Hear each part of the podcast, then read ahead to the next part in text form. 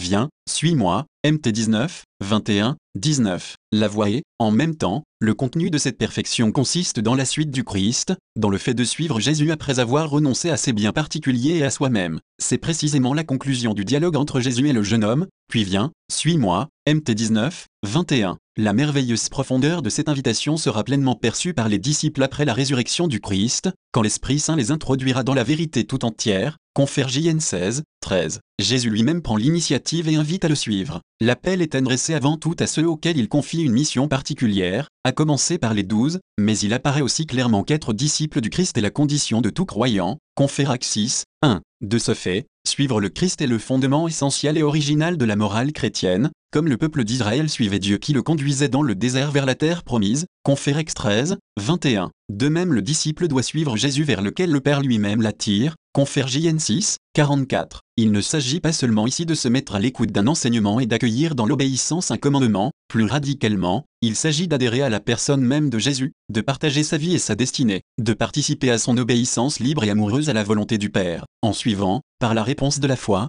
celui qui est la sagesse faite chair, le disciple de Jésus devient vraiment disciple de Dieu, confère JN 6, 45. En effet, Jésus est la lumière du monde, la lumière de la vie, confère JN 8, 12, il est le pasteur qui guide et nourrit les brebis, confère JN 10, 11 à 16, il est le chemin, la vérité et la vie, confère JN 14, 6, il est celui qui conduit au Père, de telle sorte que le voir, lui le Fils, c'est voir le Père, confère JN 14, 6 à 10. Par conséquent, imiter le Fils, l'image du Dieu invisible, Colin, 15, signifie imiter le Père 20. Jésus demande de le suivre et de l'imiter sur le chemin de l'amour, d'un amour qui se donne totalement aux frères par amour pour Dieu. Voici quel est mon commandement, vous aimez les uns les autres comme je vous ai aimé. JN 15, 12, ce comme exige l'imitation de Jésus, de son amour, dont le lavement des pieds est le signe. Si donc je vous ai lavé les pieds, moi le Seigneur et le Maître, vous aussi vous devez vous laver les pieds les uns et aux autres, car c'est un exemple que je vous ai donné, pour que vous fassiez, vous aussi, comme moi j'ai fait pour vous. JN 13,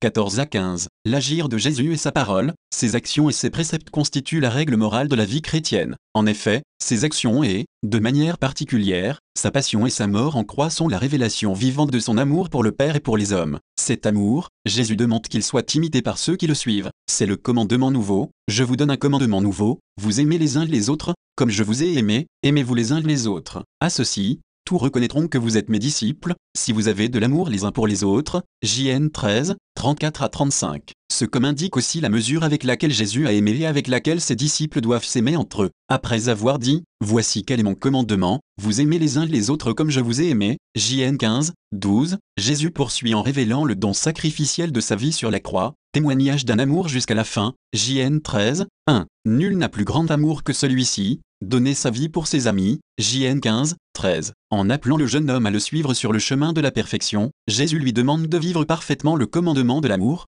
son commandement, entrer dans le mouvement de son don total, imiter et revivre l'amour même du bon maître, de celui qui a aimé jusqu'à la fin. C'est ce que Jésus demande à tout homme qui veut se mettre à sa suite, si quelqu'un veut venir à ma suite, qu'il se renie lui-même, qu'il se charge de sa croix, et qu'il me suive. MT 16, 24, 21. Suivre le Christ ne peut pas être une imitation extérieure, parce que cela concerne l'homme dans son intériorité profonde. Être disciple de Jésus veut dire être rendu conforme à celui qui s'est fait serviteur jusqu'au don de lui-même sur la croix, confère PH 2, 5 à 8. Par la foi, le Christ habite dans le cœur du croyant, confère 2 P3, 17, et ainsi le disciple est assimilé à son Seigneur et lui est configuré. C'est le fruit de la grâce, de la présence agissante de l'Esprit Saint en nous. Incorporé au Christ, le chrétien devient membre de son corps qui est l'Église, confère une compagnie 12, 13, 27. Sous l'impulsion de l'Esprit, le baptême configure radicalement le fidèle au Christ, dans le mystère pascal de la mort et de la résurrection, il le revêt du Christ, confère 3, 27, Réjouissons-nous et rendons grâce, s'exclame saint Augustin en s'adressant aux baptisés, nous sommes devenus non seulement chrétiens, mais le Christ 5 soyez étonnés et joyeux. Nous sommes devenus le Christ 28, mort au péché, le baptisé reçoit la vie nouvelle, confère RM6, 3 à 11, vivant pour Dieu dans le Christ Jésus, il est appelé à marcher selon l'Esprit et en manifester les fruits dans sa vie, confère GA 5, 16 à 25. Et la participation à l'Eucharistie, sacrement de la nouvelle alliance, confère une compagnie 11, 23 à 29, et le plus haut degré de l'assimilation au Christ, source de vie éternelle, confère JN 6, 51 à 58, principe et force du don total de soi, dont Jésus, selon le témoignage transmis par Paul, demande de faire mémoire dans la célébration et dans la vie, chaque fois en effet que vous mangez ce pain et que vous buvez cette coupe, vous annoncez la mort du Seigneur jusqu'à ce qu'il vienne, une compagnie 11, 26.